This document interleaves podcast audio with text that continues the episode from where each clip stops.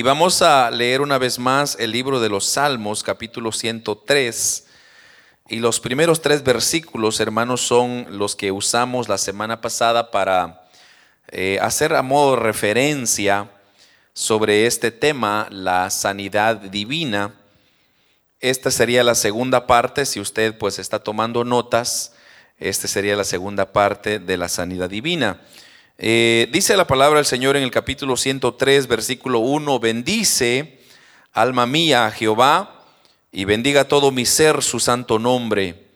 Bendice, alma mía, a Jehová, y no olvides ninguno de sus beneficios.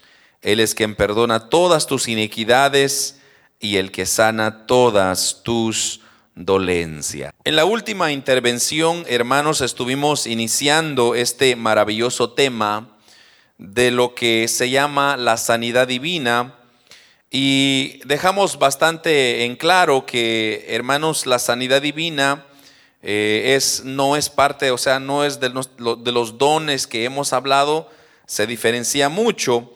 Y es que estuvimos hablando un poco sobre la historia de cómo en realidad eh, la medicina llegó a formar parte, hermanos, de lo que ahora nosotros conocemos como la ciencia de la medicina. Estuvimos hablando, hermanos, eh, los diferentes medios conocidos eh, en aquel entonces y que hasta hoy en día pues se siguen practicando. Una de las cosas que yo hice mucho enfoque es que Dios siempre se colocó como eh, el, el origen de toda o más bien Él se colocó como el sanador de toda enfermedad, ya sea manera directa o indirecta. Hermanos, Él dijo, Jehová rope, yo soy el sanador. Eso fue básicamente lo que estuvimos hablando. Y lo que no nos alcanzó el tiempo fue, hermanos, que en la Biblia podemos encontrar muchas referencias que nos hablan de la medicina que hubo en aquel tiempo. Por ejemplo, cuando José estuvo en Egipto, usted se recuerda, la Biblia dice que él tenía algunos siervos que eran médicos, a los cuales recomendó que embalsamaran el cuerpo de Jacob, su padre. Ahora la pregunta es, ¿por qué o cómo es que José les permite a estos siervos embalsamar, pues eso era una ciencia, era parte de la ciencia de aquel entonces y que habían personas que se habían sobresalido en ese ámbito de la medicina. Entonces ahí vemos, hermanos, cómo Dios ya había iluminado a José para que cuando estara en Egipto, él usaría algunos de, de sus médicos o de esas personas que le rodeaban y en este caso eran sus siervos que ejercían esos oficios médicos. Recordemos, hermanos, que Israel estuvo más de 400 años en Egipto, donde ellos también pudieron haber aprendido con muchos, algunos principios más bien de la medicina. Recuérdese usted que Egipto, hermanos, fue uno de los primeros que generó o que eh, inventó ciertas mezclas, ciertas fórmulas para tratar eh, las diferentes enfermedades. Y comenzando con José entonces, que fue el primer israelita que entró a Egipto, él aprovechó esos medios que Dios le había dado y así como el pueblo hebreo, hermanos, ah, es que absorbió mucho de esos conocimientos de la medicina. Hay otras referencias, hermanos, entre los profetas, por ejemplo, Isaías, habla del estado del hombre diciendo que es como una podrida llaga que no ha sido suavizada con aceite. Si quiere podemos leer esa, esa porción. Está en Isaías 1.6 porque me gustaría leer bien el versículo. Isaías capítulo 1 y en el versículo 6, mire lo que dice, desde la planta del pie hasta la cabeza, dice, no hay en él cosa sana, sino herida, hinchazón y podrida llaga, no están curadas, ni vendadas, ni suavizadas con aceite. Ahora, note usted el término o la terminología que está usando Isaías acá. y lo que resalta acá es el aceite. Hermanos, el aceite era una sustancia que antiguamente se usaba con el objeto de facilitar la cicatrización de alguna herida. Entonces el aceite era un, algo medicinal que la gente había encontrado que cuando se aplicaban eh, un poco de aceite en la herida o en la llaga, esta llegaba a cicatrizar esa, esa herida. Entonces cuando la Biblia habla, hermanos, de que aquel hombre era una podrida llaga que no ha sido suavizada con aceite, en un lenguaje moderno es como que si Dios dijera, es una herida que no ha sido tratada médicamente. O sea, ese, es en términos nuestros, es lo que Isaías está queriendo decir con, en ese versículo. Es una herida que no ha sido tratada médicamente. En otras profecías, hermanos, eh, sí, en otras profecías, por ejemplo, en Ezequiel se habla de que él rompería el brazo de Faraón y que éste no sería vendado ni ligado. Mire lo que dice Ezequiel 30, 21. Eh, es más, lo voy a leer también para que leamos bien el versículo.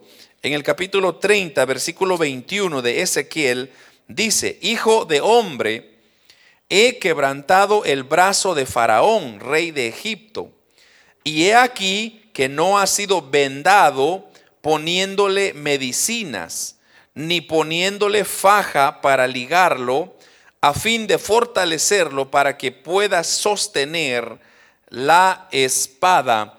Ahora, vea, hermanos, aquí eh, el método antiguo para tratar las fracturas que era básicamente entablillar, hermanos, los miembros fracturados, pero que Dios usaba esa figura de la medicina que él mismo había iluminado al hombre para establecer que él, que él no habría de dejar sin remedio a Faraón, es lo que está diciendo ahí. Entonces, imagínense usted, hermanos, hoy en día, en, en términos nuestros, sería el yeso, ¿verdad? En yesan cualquier herida. En aquel entonces no se había inventado el yeso. ¿Qué es lo que hacían?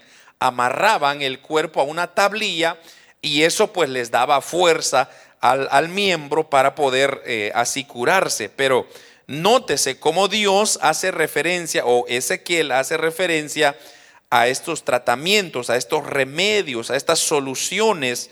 Eh, y hermanos, hay otras referencias concerniente a la medicina también en el Nuevo Testamento. Y recordemos la parábola del buen samaritano, ¿se recuerda? Cuando dice que aquel samaritano atendió al que había sido asaltado en el camino a Jericó, dice la Biblia que el samaritano echó vino y aceite sobre la herida de aquel hombre. Entonces el vino se usaba como un desinfectante y el aceite para cicatrizar la herida. Eh, en esa parábola, hermanos, el Señor incluyó lo que era la medicina en esa época. En otra oportunidad Jesús también dijo que eh, no era el sano que necesitaba de médico, sino que era el enfermo. De manera entonces que si el Señor dijo con toda claridad que los enfermos necesitaban del médico, es porque Él aprobaba el ejercicio de la medicina como algo viable, algo legítimo que proviene de parte de Dios. Hay personas que dicen, no hermano, la medicina es del diablo, eh, los doctores no vayan, si usted se enferma, no vaya a los doctores, vaya a doblar rodillas, pero imagínese hermano, si usted está con un terrible dolor, eh, sería bien difícil doblar rodillas en aquel momento, pero si usted tiene, por ejemplo, una Tylenol o una Advil, por decir algo, usted se la puede tomar y, poner esa fe en Dios, no en la medicina, sino en Dios, que a través de ese medio Dios podría usar para sanarlo. Pero no puede usted eh, eh, irse al extremo y decir, no, como usted es hijo de Dios, entonces usted nada le va a pasar. Pero ¿qué tal si Dios quiere usar algún medio, eh, hermanos, de, de, medicina para sanarlo?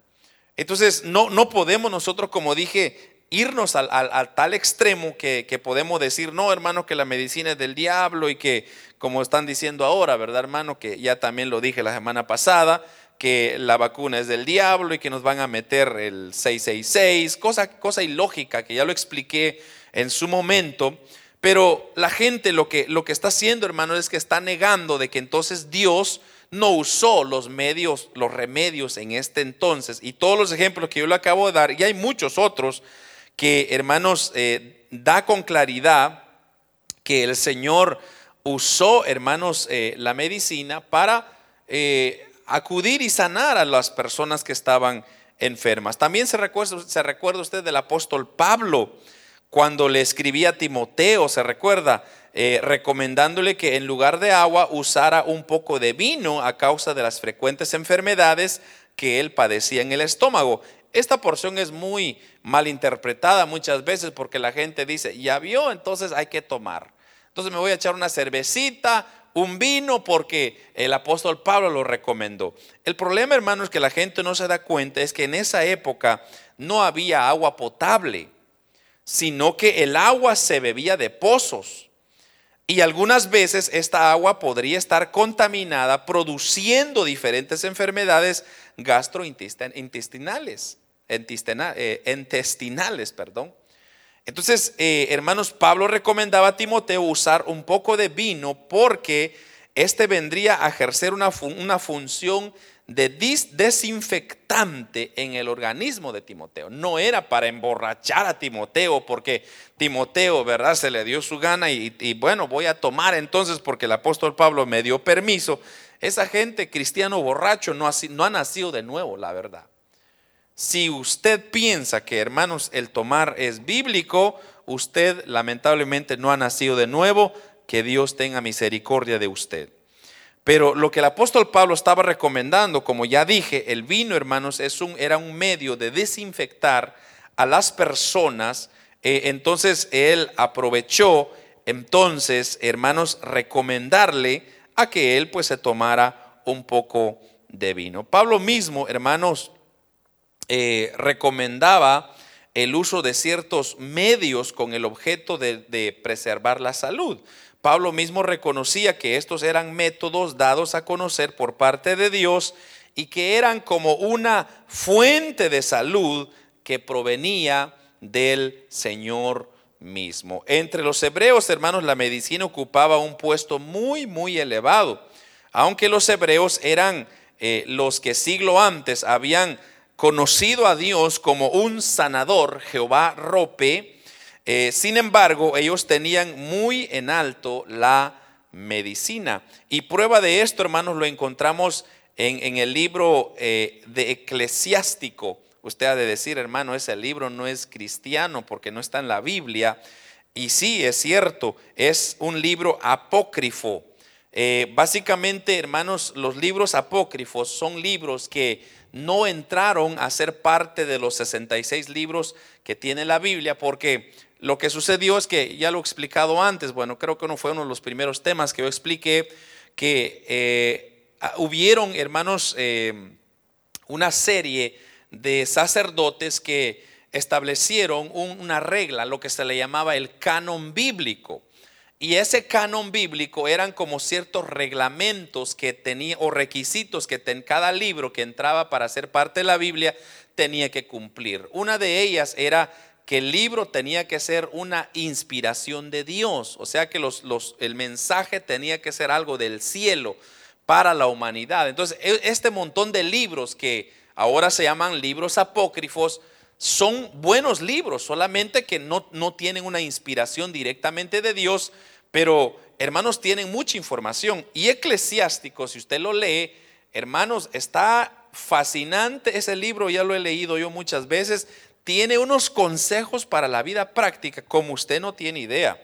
Entonces, no es malo, hermanos, que usted lea esos libros, eh, pero vamos al punto que eh, este libro de Eclesiástico es interesante que en el capítulo 38 se nos deja ver el concepto que los judíos tenían acerca de la medicina. Y yo lo copié acá, para, se lo voy a leer porque creo que amerita que usted escuche lo que dice el capítulo 38 de Eclesiástico. Mire lo que dice. Respeta al médico por sus servicios pues también a él lo instituyó Dios. El médico recibe de Dios su ciencia y del rey recibe su sustento. Gracias a sus conocimientos, el médico goza de prestigio y puede presentarse ante los nobles. Dios hace que la tierra produzca sustancias medicinales y el hombre inteligente no debe despreciarlas. Dios endulzó el agua con un tronco para mostrar a todos su poder y él dio la inteligencia a los hombres para que lo alaben por sus obras poderosas. Con esa sustancia el médico calma los dolores y el boticario prepara sus remedios. Así, nos así, no, desaparecen los seres creados por Dios, ni falta a los hombres la salud. Hijo mío, cuando estés enfermo, no seas impaciente. Pídele a Dios y Él te dará la salud. Huye del mal y de la injusticia y purifica tu corazón de todo pecado. Ofrece a Dios sacrificios agradables y ofrendas generosas de acuerdo con tus recursos. Pero llama también al médico. No lo rechaces, pues también a él lo necesitas.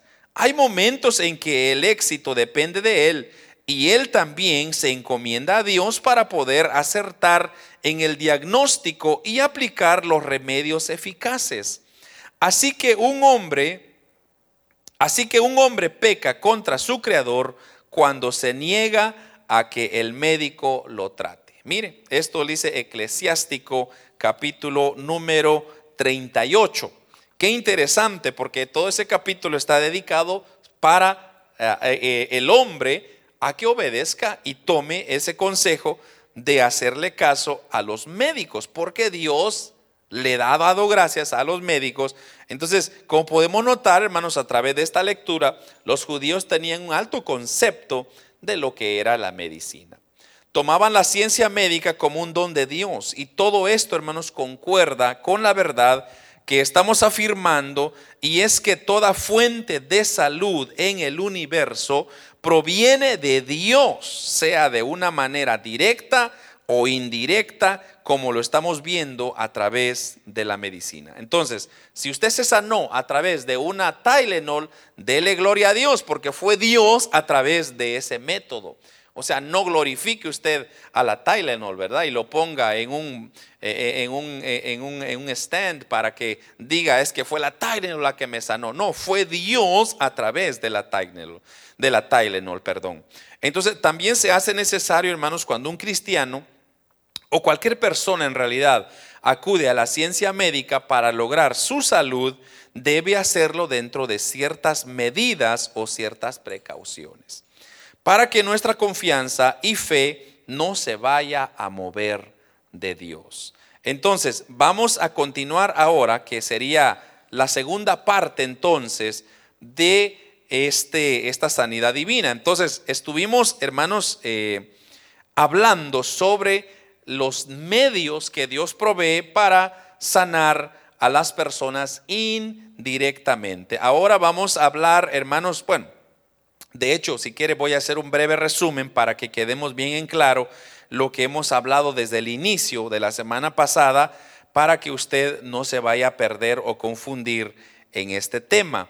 Decíamos que el origen, hermanos, de la enfermedad venía o estaba situada en el pecado. Eso lo dejamos bien en claro todo origen de la enfermedad estaba situada en el pecado. Dios no tuvo, hermanos, la intención de crear la enfermedad, sino que la autoría de la enfermedad debe situarse a la desobediencia del hombre.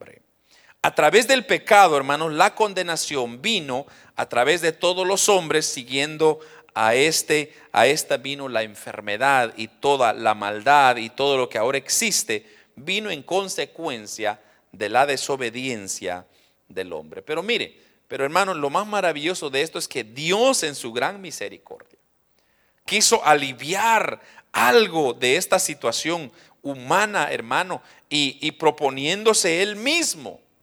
Mire, hermano, como yo lo, remaché muchas veces la semana pasada, viendo Dios. O sea, lo que Dios hubiera hecho es, bueno, el hombre se echó encima esta maldición, pues que sufra, ¿verdad?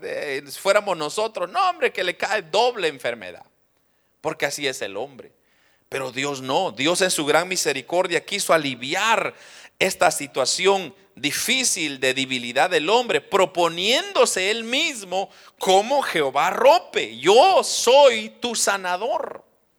Entonces, Jehová es nuestro sanador, proclamándose a sí mismo como la única fuente universal de donde proviene la salud. Entonces, aquellas personas que piensan que Dios hermanos, lo que quiere es acabarme, matarme. No, es el pecado que te quiere acabar, que te quiere matar. Lo que Dios quiere es ser tu sanador, eso es todo. Cualquier cuerpo, hermanos, que pueda provocar salud en el cuerpo enfermo proviene de Dios. Debemos de entender eso. Si usted se ha recuperado de alguna enfermedad, es gracias a Dios. Diga gracias Dios por haberme sanado, porque toda fuente de salud viene del Señor. Por eso decíamos, hermanos, que hay dos formas que Dios puede sanar. La, la que ya hablamos es una manera indirecta, que es a través de los medios de la medicina. Y el día de hoy vamos a estar hablando sobre la manera directa o sea que Dios obra a través de una manera indirecta y la otra es directamente. Comencemos, hermanos, comenzamos a estudiar el método que era indirecto eh, de Dios para sanar. Y decíamos, hermanos, que esto consistía en la ciencia médica que Dios ha otorgado al hombre. Hicimos un análisis de cómo es que la ciencia médica llegó a formarse y una buena parte de ella había tenido su origen en las fundaciones que Dios entregó a su pueblo Israel por medio de Moisés. Se recuerda, hablamos mucho sobre el libro de Levítico. Eh, nutriéndose entonces de esas raíces es que la ciencia médica comenzó a desarrollarse y acerca de ellas, hermanos, hay múltiples referencias en el Antiguo y en el Nuevo Testamento. Además de esto, hermanos, en el pueblo judío, tenía un alto concepto, como dije, sobre lo que era la medicina, sabiendo que era un don de Dios. O sea que ellos no, no dudaban en que Dios había iluminado al hombre para mitigar las diferentes enfermedades. Y hermanos, hay un dato interesante que no quiero dejar eh, pasar en alto, y esto es un dato que tal vez a usted le va a interesar, quizá no, y es... Eh, sobre las cuevas de Qumran, Qumran, Qumran. Me cuesta pronunciar eso, pero es Q-U-M-R-A-N, Qumran, que son ciertas cavernas que se encuentra a la orilla del Mar Muerto. Y ahí, hermanos, eh, es donde se congregaban hace muchos siglos atrás eh, una secta, bueno, le llamaban secta, eh, de los escenos se le llaman, y básicamente parece ser que Juan el Bautista perteneció a esta secta, y digo, no sé por qué le llaman secta, pero un grupo de personas que se reunían y que buscaban un mayor acercamiento a Dios. Entonces ellos lo que hacían era que se iban a meter en esas cuevas y comenzaban a, buscar a Dios, a, a, buscar palabra de Dios que Dios les revelara. Y en estas cuevas de Qumran se han encontrado los rollos más antiguos mejor conservados y más fidedignos de las escrituras, principalmente del Antiguo Testamento, porque hay algunos libros del Nuevo Testamento también que se encontraron en esas cuevas. Lo que lleva entonces a pensar que estos esenios, al igual que Juan el Bautista, fueron seguidores de Cristo, llegando a conformar una de las primeras comunidades cristianas que hubo en aquel entonces. Según historiadores, las cuevas de Qumran fueron abandonadas alrededor del año 100 después de Cristo. Ahora, lo que nos lleva a pensar entonces, hermanos, es que estas cuevas eh, básicamente vieron a los cristianos primitivos. Si usted se recuerda que cuando hubo una gran persecución, los cristianos se tuvieron que esparcer y muchos se escondían para adorar a Dios. Y, se cree pues que en esas cuevas de Qumran no solamente se han encontrado libros de la escritura, sino que hay unos libros que también hablan de diferentes materias. Y eso es lo que a mí me, me, llamó mucho la atención estudiando este tema. Y uno de ellos que lleva por título, mire esto, Tratado de Disciplina. Así se llamaba el libro que encontraron en esta cueva de Qumran. Tratado de Disciplina. Y en una de las secciones de este libro se encuentra, hermanos, una dedicada a la medicina, donde se dan ciertas recomendaciones sobre diagnósticos como también tratamientos de diferentes enfermedades. Eso es muy interesante, hermano, porque esto viene entonces a ser un dato interesante, porque nos deja ver que también, hermanos, la iglesia primitiva en sus 100 años de haber nacido, claro que ellos tenían poderes sobrenaturales. Se recuerda usted de Pedro, se recuerda usted de Felipe, se recuerda usted de Juan, hombres que hermanos hacían grandes cosas, pero igual como ellos tenían poderes sobrenaturales, entonces ellos también como iglesia, hermanos, acudieron a, esos, a esos recursos que tenían o que se había escrito, que se había encontrado en aquel entonces, pero en ese libro, hermanos, ellos encontraron ciertas ciencias médicas eh, como un medio, hermanos, eh, sencillo, una mezcla sencilla, pudo haber quizá eh, calmado ciertos dolores. Entonces ellos encontraron toda esa información.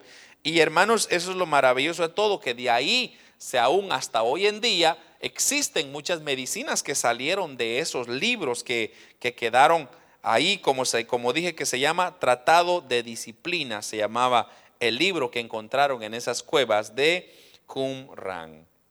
Entonces, eh, hermanos, en la última oportunidad también decíamos que para poder ser uso de los medios indirectos de salud, eh, como lo es la medicina, hay que tener cierto cuidado para que no vayamos a incurrir en una desconfianza para con Dios. Y es lo que yo acabo de explicar, que mucha gente le da mucho crédito a la medicina y no a Dios. Y no es así, hermanos. Es Dios siempre el quien obra a través de la diferente medicina. O sea que ya no se puede poner absolutamente la confianza en el método o el medio, sino que la confianza debe estar siempre en Dios. Al fin y al cabo, Él es el quien produce la sanidad. Amén. Entonces, vamos eh, a estudiar, hermanos, unos pasajes de la Biblia donde vamos a aprender esta verdad. Y mire, vamos rapidito a Segunda de Reyes, capítulo 20, versículos 7 y 8. Mire, mire lo que dice este, este, este versículo. Y dijo Isaías, tomad masa de higos, y tomándola la pusieron sobre la llaga y sanó. Y Ezequías había dicho a Isaías, ¿qué señal tendré de que Jehová me sanará y que subiré a la casa de Jehová al tercer día? Eh, hermanos, esta porción nos habla del rey Ezequías, quien estaba enfermo. Creo que mi hermano ha predicado de eso. La Biblia nos da suficiente, no da, perdón, suficientes datos como para comprender cuál era exactamente la enfermedad que Ezequías tenía. Pero se trataba de una llaga que le había aparecido en algún lugar del cuerpo. Pero sí era claro de que se trataba de una enfermedad de muerte. Eso sí, hermanos, está bastante claro. Ahora, Dios envió al profeta Isaías para decirle al rey que preparara sus asuntos, pues ciertamente él moriría. Pero luego Ezequías, si usted se recuerda, comenzó a orar, comenzó a llorar delante de Dios, suplicando que le prolongara la vida. Y una vez más Dios envió a Isaías y le dijo que debería de consolarse ya que Dios lo sanaría y al tercer día podría ir de nuevo al templo de Dios y así fue, que Dios le añadió, se recuerda, 15 años más de vida a Ezequías. Pero mire, lo interesante de esta porción es que cuando llegó el momento que debería ser curado de su enfermedad, Isaías no, no, lo hizo de una manera directa. O sea, Isaías no llegó, hermano, y le, y le puso manos y comenzó. No, él le dio una receta. Le dijo, toma una masa de higo y ponlo en tu llaga. Eso es todo. Eso fue la recomendación que Isaías le dio. Entonces, en otras palabras, hermano, Isaías estaba recomendando por inspiración de Dios un medio por el cual Dios sanaría al rey indirectamente, porque fue a través de ese medio. Entonces, ahora, lo interesante de esto, hermanos, es la actitud que tomó Ezequías, el cual preguntó, ¿qué señal tendré de que Jehová me sanaría? Porque Ezequías, según esperaba, que Dios lo sanara de una manera inmediata, de una forma directa, quizá, como dije, pidiendo a Isaías, Isaías, pon tus manos sobre mí, porque así voy a ser sano. Pero no, notemos que Ezequías no tenía su confianza en la masa de higo sino que él entendía, hermanos, que era Dios quien iba a darle la salud a través de ese método que Isaías había dado. Por eso él pregunta, ¿qué señal tendré de que Jehová me, me sanará? Entonces es aquí donde nosotros debemos de entender que cuando nosotros usamos los medios medicinales, no podemos, hermanos, poner la plena confianza en el medio, sino en Dios que usa el medio. Amén. Espero que ya quedó claro porque ya lo remaché un montón de veces. Es Dios la fuente universal de la salud. Ahora, mire este otro ejemplo. Este otro ejemplo está muy curioso. Segunda de Crónicas, capítulo 16, versículo 12. Ahora aquí, mire hermano, eh, este es otro caso un poco diferente. Dice la palabra del Señor, versículo 12, capítulo 16 de Segunda de Crónicas, en el año 39 de su reinado, Asa enfermó gravemente de los pies y en su enfermedad no buscó a Jehová, sino a los médicos. Aquí tenemos, hermanos, el ejemplo de otro rey que era el rey Asa, quien hizo algo muy diferente a lo que Ezequías había hecho. Ezequías recurrió a la medicina que le recomendaron, pero su confianza estaba puesta en Jehová, que lo sanaría a través del medio. Ahora, en cambio, Asa, hermanos, no hizo así, sino que Asa buscó, hermanos, a los médicos, pero no buscó a Jehová. Así dice el versículo claramente.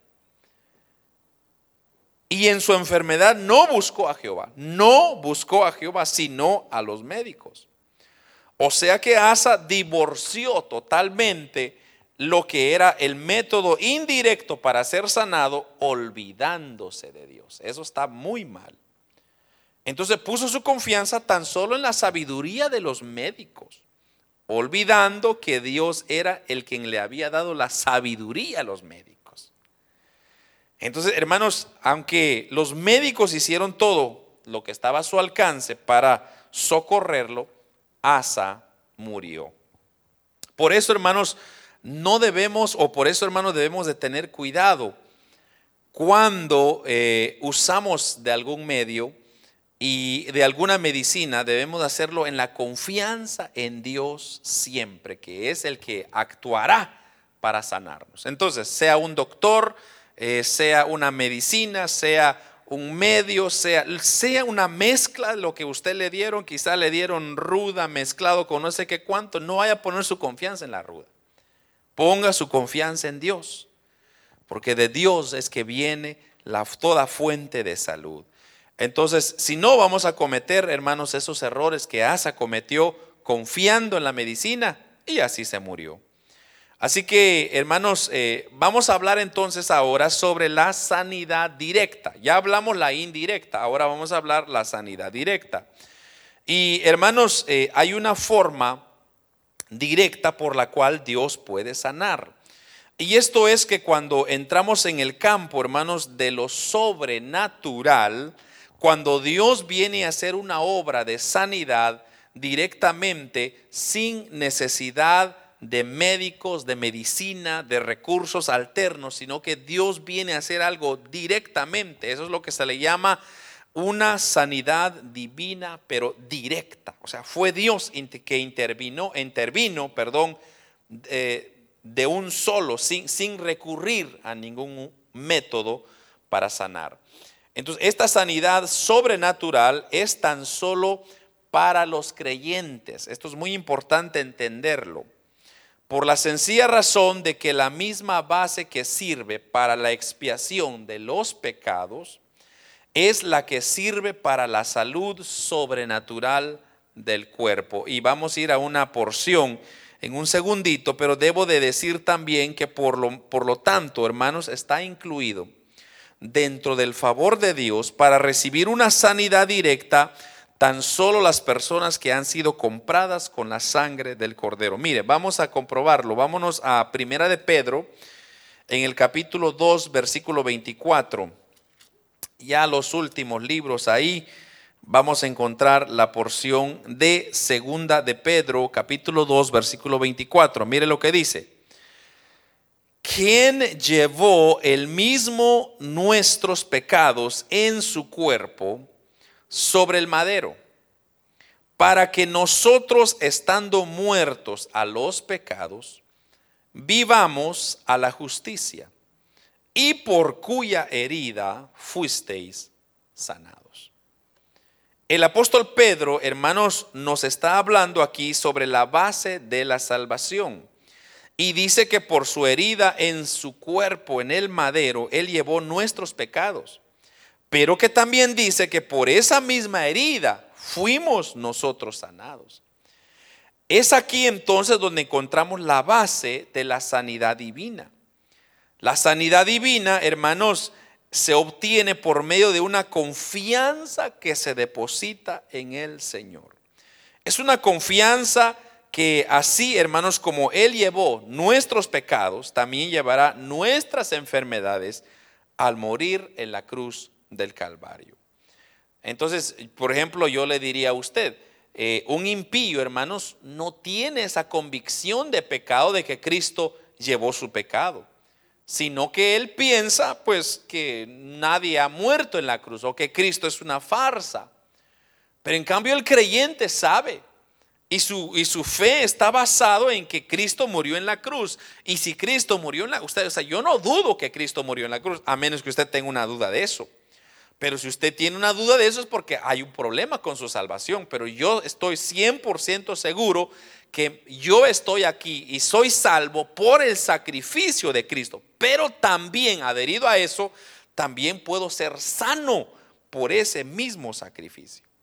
Entonces es una confianza que yo llevo. Por eso le digo que esto, hermanos, de la sanidad directa solamente es para los creyentes, los convertidos, los que son hijos de Dios.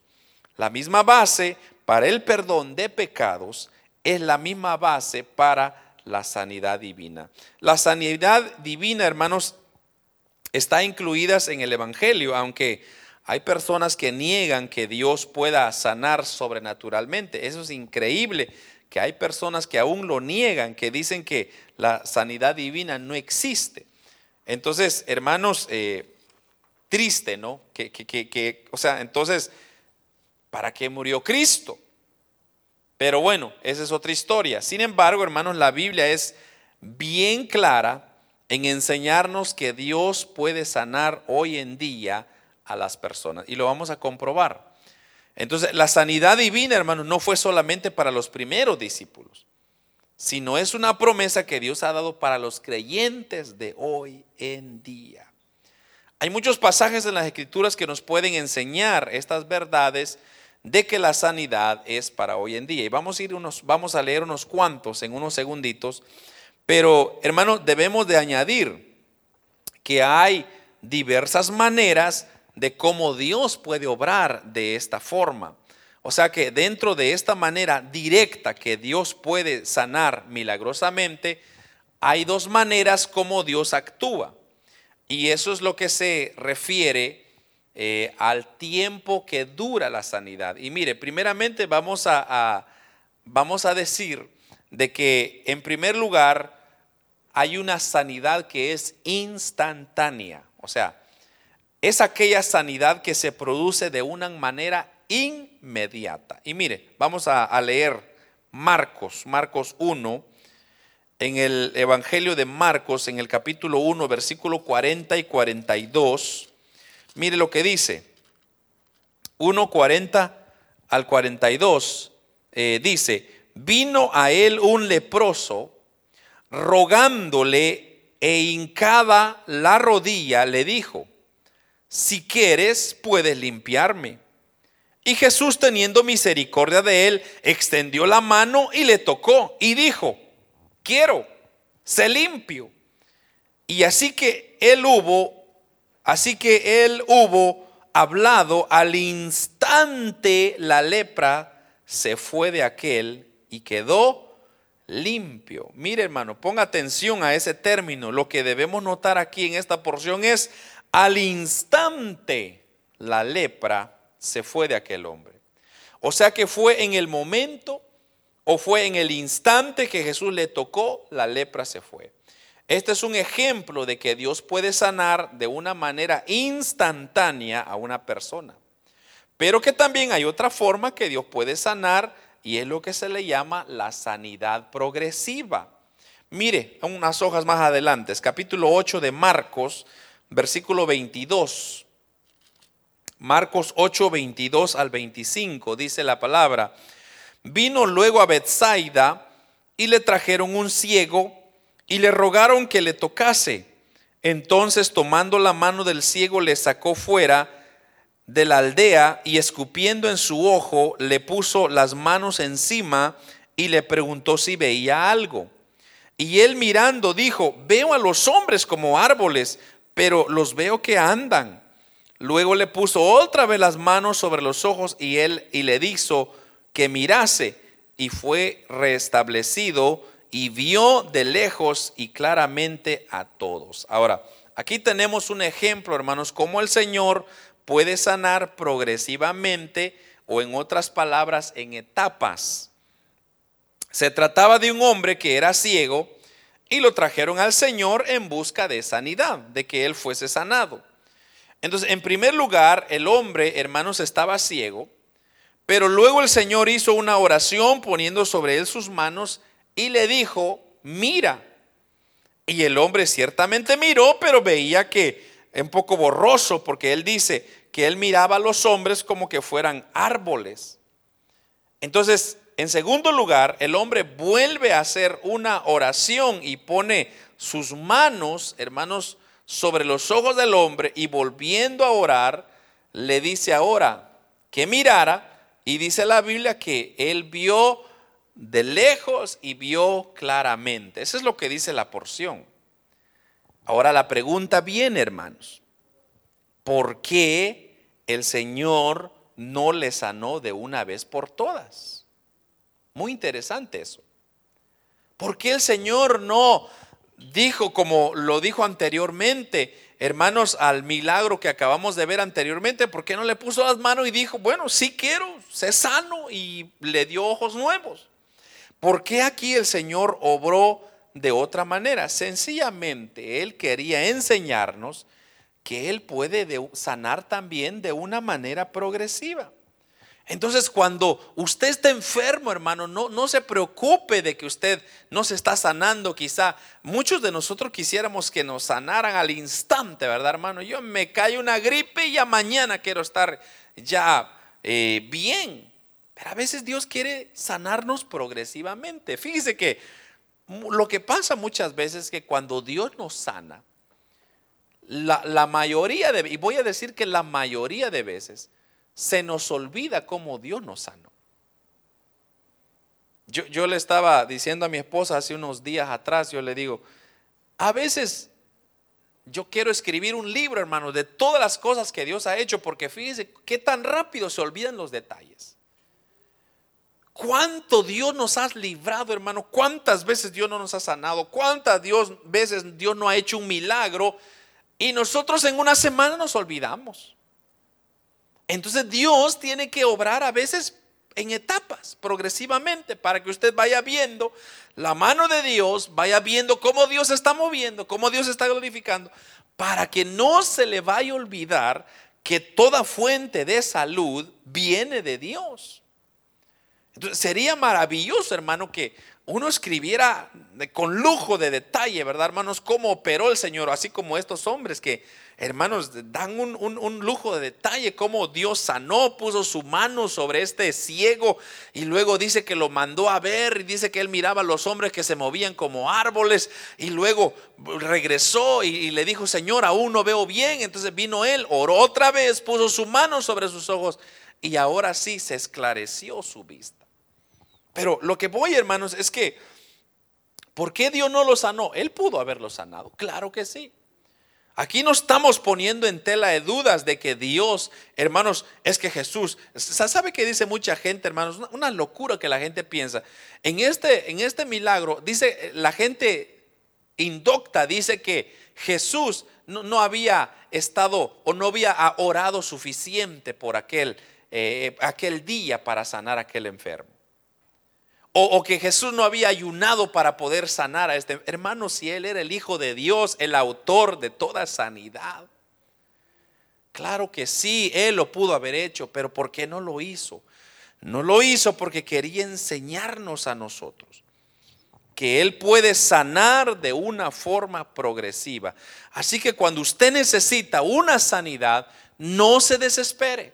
Sea paciente, confíe en Dios, use los medios alternos que Dios ha dejado y Dios va a hacer algo maravilloso para sanarnos. Así que, hermanos, aunque estaba aquí operando un milagro, Dios no lo sanó de una forma inmediata, que fue lo que sucedió con el leproso, sino que aquí lo que fue es que Él lo estuvo haciendo en etapas, progresivamente. Esto quiere decir entonces que Dios puede sanar a las personas enfermas de una forma progresiva. Se puede, hermanos, orar muchas veces sobre una persona enferma, y esto yo lo he visto, que a veces usted va a orar por una persona, usted le pone manos, usted cree con el corazón y dice que esa persona declara que esa persona es sana, y esa persona no se sana. Pero luego el siguiente día va o la siguiente semana va usted y ora otra vez por la persona. Y tal vez no se sana. Y va otra vez en otra semana y ahí sí se sanó. Entonces, ¿qué pasó? Lo que fue, falló su fe. No, lo que Dios está haciendo es que está sanando progresivamente a esta persona.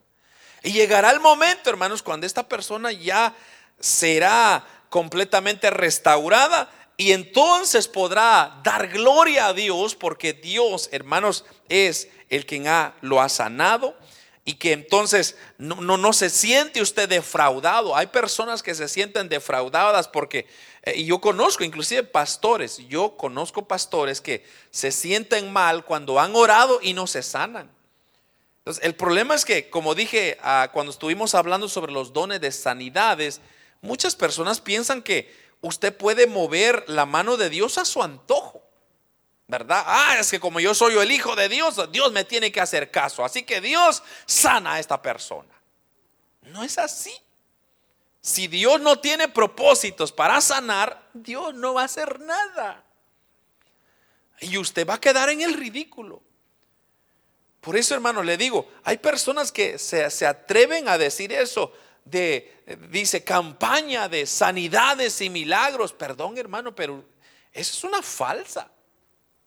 Porque claro, quizá Dios va a sanar más de alguno, pero no va a operar conforme al hombre quiere. O sea, no, no funciona como que es que yo voy a levantar a ese paralítico, yo voy a levantar a ese ciego. No, si Dios quiere levantarlo, Dios lo va a levantar. Si Dios no quiere, pues no lo va a hacer. Entonces, se puede orar por una persona más de una vez, dos veces quizá, tres veces, cuatro veces, quizás cinco veces. Y esa persona poco a poco se irá sanando. Se irá sanando, pero cuando se sane, no vayamos a cometer el error de Asa, que le dio gloria a Dios por la medicina, gloria a Dios por los doctores, pero ¿y Dios? ¿Dónde quedó Dios? Sino que Dios, hermanos, es a quien nosotros tenemos que darle gracias. Dios es quien decide qué método usar. O sea, yo no puedo decir voy a, han sucedido, de hecho, Dios ha sanado de una forma directa. Usted pone las manos sobre las personas y las personas se sanan inmediatamente. Pero ¿quién usó ese, o, quién decidió usar ese método? Fue Dios. A veces, como le digo, usted pone manos una, dos, tres, cuatro veces y, hasta la cuarta se sana. ¿Quién decidió ese medio? Dios. ¿Por qué?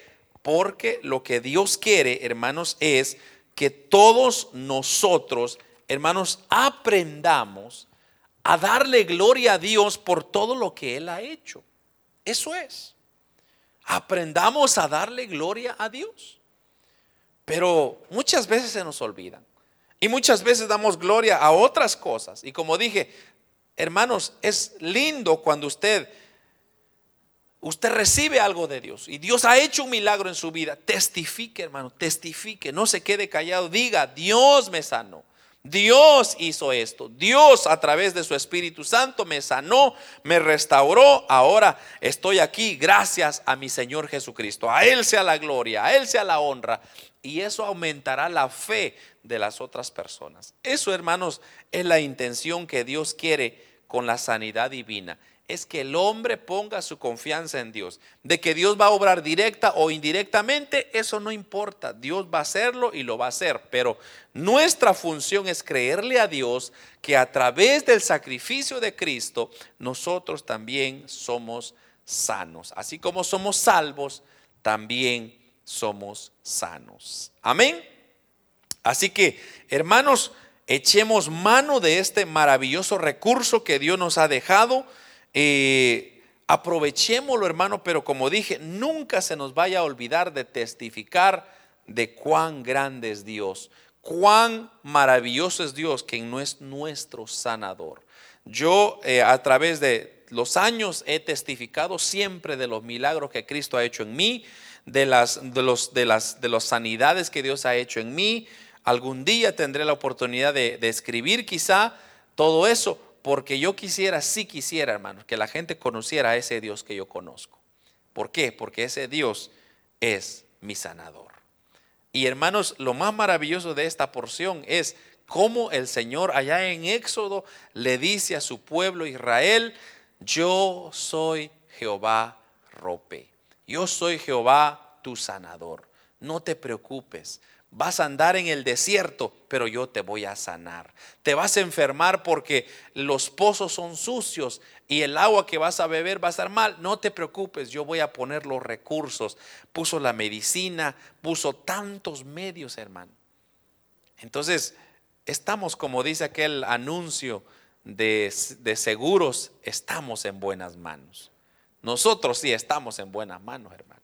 Porque eso es, eso es para bajarle el el pisto a uno son buenos. Pero nosotros estamos en buenas manos, más que buenas manos, porque nuestro Dios siempre cuida de nosotros. Amén.